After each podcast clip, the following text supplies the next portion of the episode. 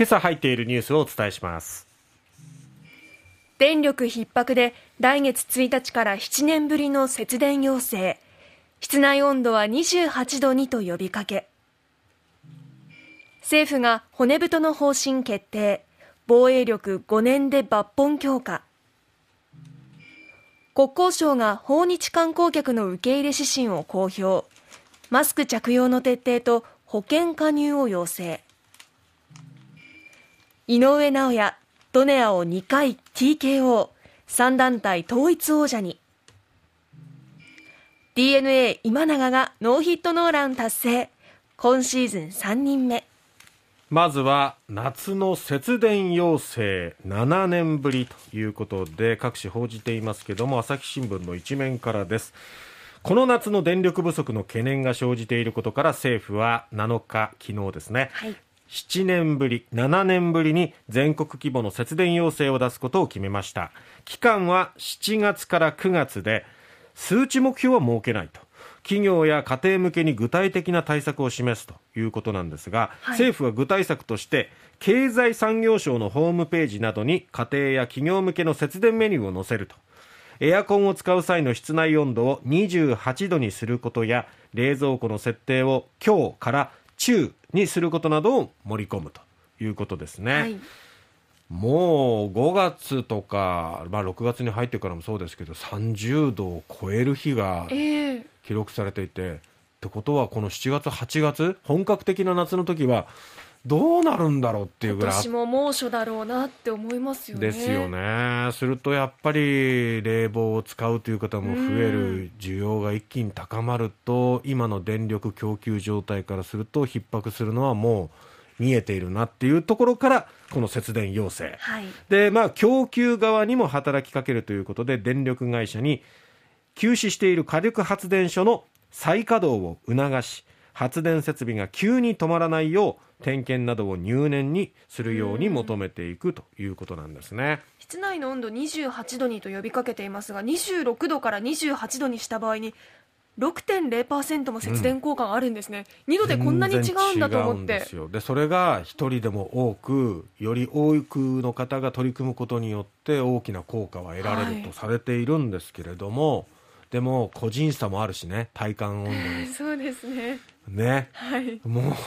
男性暑がりの方多いですよね。暑がりの方と冷え性の方といろいろいらっしゃるんでその辺も難しいところだよね。特にこう 共同で使ってるフロアとかね。うん、あの薄着、厚着、そういうところでも調節必要なのかなとも思います。はい、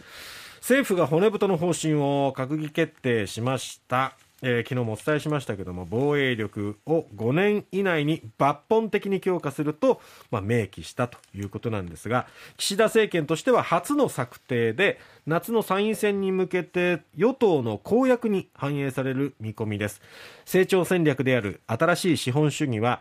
人材や科学技術そしてスタートアップ新興企業やあとは脱炭素デジタルというこの4つの分野への投資が柱となっています、はい、人材の投資では、まあ、社会人の学び直しの支援などに3年間で4000億円規模を投じるほかできる限り早期に最低賃金を1000円以上に引き上げることそして資産所得倍増プランを打ち出した。この資産所得倍増。所得倍増と資産所得倍増違うからね。結局、まあ、NISA、イデコっていうところを、まあ、拡充したり改革したりっていうところで、はい、投資の方に貯金ではなく投資の方で、まあ、回していこうっていうふうな試みをしてますけど今手取りとかの中で、生活費に使ってる割合がどれだけ占めてることか、しかも物価高騰の折どれだけ負担を強いられてるかっていうところで。どれくらいの人がその投資に回す余裕があるのかなと思うんですけども、ね、リスクもありますからね。で、一つ気になるのは、岸田政権の一つのこう目標としては、財政を健全化するっていうところで、2025年度に黒字化させるという。まあ、プライマリーバランスっていうんですけど、基礎的財政収支を黒字化させるっていうのが目標だったんですが、それを見送りました。はい、その裏には安倍元総理の影というところなんですよね。まだまだ影響力ありますね。このプライマリーバランスっていうのは政策経費を税収でどれだけ賄えているかを示す指標なんですけどもこれを黒字化しようというのが岸田さんのもう目標だったわけですよ25年度に黒字化するってでそう言ってたんですけどもこの財政健全化推進本部と財政政策検討本部っていうこの2つの本部がありまして、ええ。ここがまあ真っ向から勝負しているわけですよ、ええ対決姿勢っていうことですよね。でこの推進本部っていうのはまあ岸田総裁が直轄する財政規律派主体の組織。これが財政を健全化させようというはい。方ですね、推進本部が。で一方の財政政策検討本部っていうのはもう積極的に財政出動していこうっていうグループなわけです。はい。そこには安倍さんが関わっているということうでんこれ、まあ、財政を健全化しようという目標を掲げて提言したわけですけど、その提言内容を見てみると、これ、アベノミクスを縮小させる方向なんじゃないかと。要は、なんか自分の政策が否定されているっていうふうに取るうんわけですよ。それはどうなんだっていうことで、君はアベノミクスに否定的なのか、もう一緒に仕事できないな、などと激しく叱責っていうふうに、毎日新聞にも報じてありますけどもね。ということで、自ら大幅修正に動いたっていうことから、この財政健全化っていう提言は外されていった。そして積極的な財政出動ということで、アベノミクスを継続するっていう形になっています。はい岸田カラーってどこに行ったんでしょうねっていう、なんかこの、別にこの政治の話だけじゃなくて、いろんな組織にもいいますよね。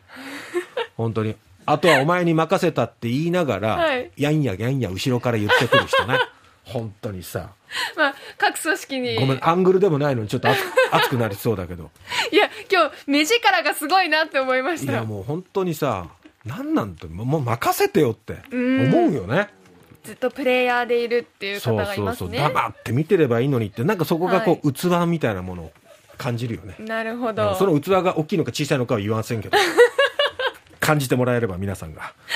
えー観光客の受け入れまもなく始まりますけれども、まあ、当分はパッケージツアーということで行動が把握しやすいようにということもあるんですが、はいマスクの着用、はいそして、えー海外の方にはその保険の加入を求めるということですね。えーボクシング、野球についてはスポーツヒートアップで詳しくお伝えしたいと思います。